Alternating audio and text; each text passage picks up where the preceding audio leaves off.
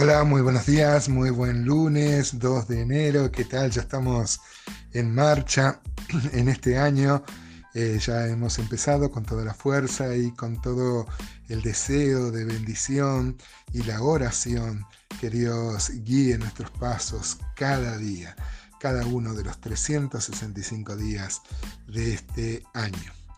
Ayer habíamos empezado a ver el tema del misterio de Cristo y el apóstol Pablo pone atención a que el misterio no es como el misterio de los gnósticos, de los iluminados, un misterio de un conocimiento que sea revelado a personas especiales o personas que estaban en un, en un estadio superior de conocimiento, sino que al final dice que esto lo puede leer cualquiera, cual, eh, eh, uno puede ver lo que el apóstol Pablo escribe y si Dios nos asiste con su revelación, eh, podemos entenderlo y podemos afirmar nuestra fe en el misterio de Cristo.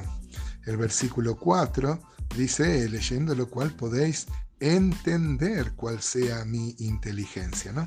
También ayer yo había mencionado, mi hermano Tito, uno de los oyentes de estos audios, me dice que con él lo he compartido en, una charla personal, así, pero me dice, tenés que ponerlo eso en,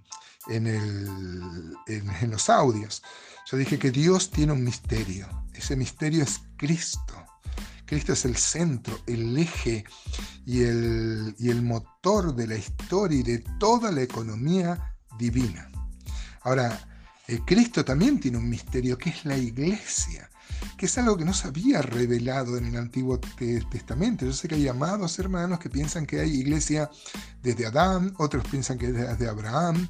Nosotros no creemos eso, creemos, el Señor Jesús dijo en Mateo 16 eh, que sobre esta roca, o sea, sobre lo que Pedro había declarado de que Cristo es el Hijo de Dios, este, eh, él iba a edificar su iglesia, o sea que era algo futuro en los tiempos cuando el Señor caminó entre nosotros. Y bueno, y la iglesia también tiene un misterio, que es el misterio de la piedad. Todo esto forma parte del gran misterio que Dios nos ha revelado en Cristo.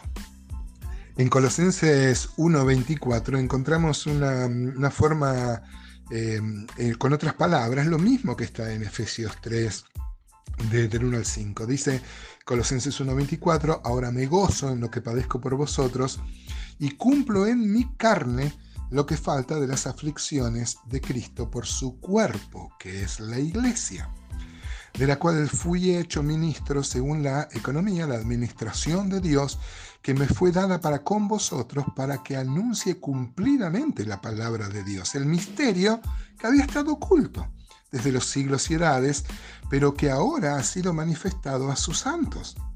Efesios dice apóstol y profeta a quienes Dios quiso dar a conocer las riquezas de la gloria. Note esto, hermano, las riquezas de la gloria de este misterio entre los gentiles, que es Cristo en vosotros, la esperanza de gloria. Parte del misterio es que Dios iba a abrir la puerta a los gentiles para que sean parte del cuerpo de Cristo.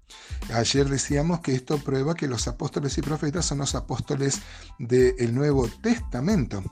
Pero eh, Isaías conocía, claro que sí, Isaías conocía acerca de cómo eh, se iba a abrir a los gentiles este conocimiento, pero los profetas del Antiguo Testamento no entendían bien y ahora en el Nuevo Testamento se revela que los gentiles entran sin circuncisión, por ejemplo.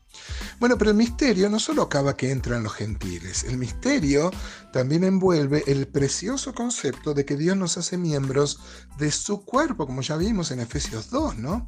Cuando uno habla del misterio de la piedad, como decíamos que la iglesia tiene un misterio, si uno lee 1 Timoteo 3:14, dice, esto te escribo, aunque tengo la esperanza de ir pronto a verte, para que si tardo, sepas cómo debes conducirte en la casa de Dios que es la iglesia del Dios viviente, o sea, la casa del Padre, casa de Dios, Betel, columna y baluarte de la verdad.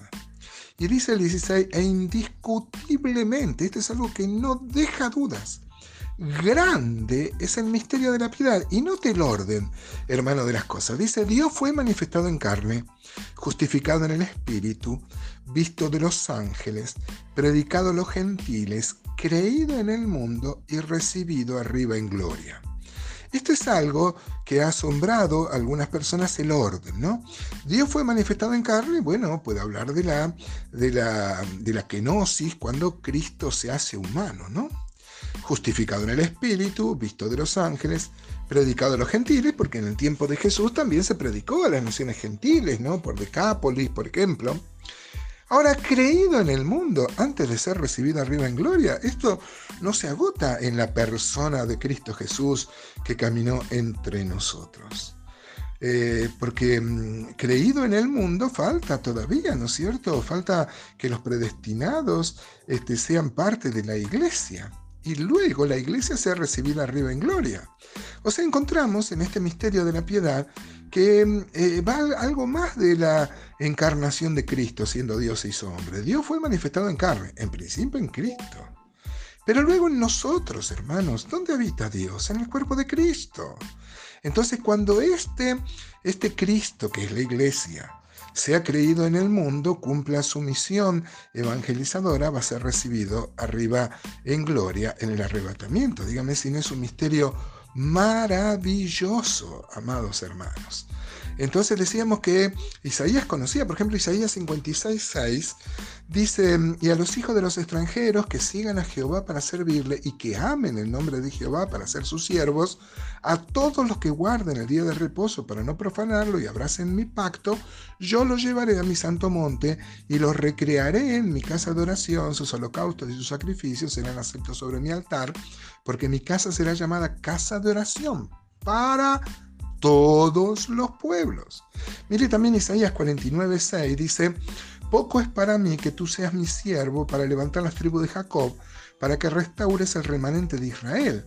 También te di por luz a las naciones para que seas mi salvación hasta lo postrero de la tierra. O sea que los profetas no ignoraban, por supuesto, que Dios se iba a abrir a los gentiles, dice Romanos 9, que ellos tenían la promulgación de la ley. Pero esto se revela a los profetas neotestamentarios de manera más cabal y con diferentes aspectos, por ejemplo, que hemos muerto la ley, no hace falta circuncidarse, no hace falta guardar el día de reposo. ¿no?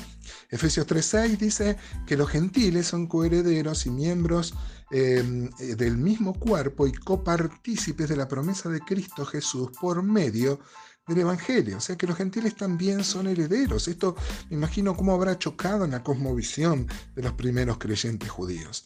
Y dice el 7, del cual yo fui hecho ministro, por el don de la gracia de Dios que me ha sido dada según la operación de su poder. O sea, del cual, del, misterio, que es el Evangelio, aunque el Evangelio no agota, porque el misterio es eh, la, revelación de toda la economía divina. Soy hecho ministro por el don de la gracia. Esto no es que Pablo era algo, algo especial. Bueno, todos somos especiales porque hemos recibido este don de la gracia que nos permite conocer, ¿no?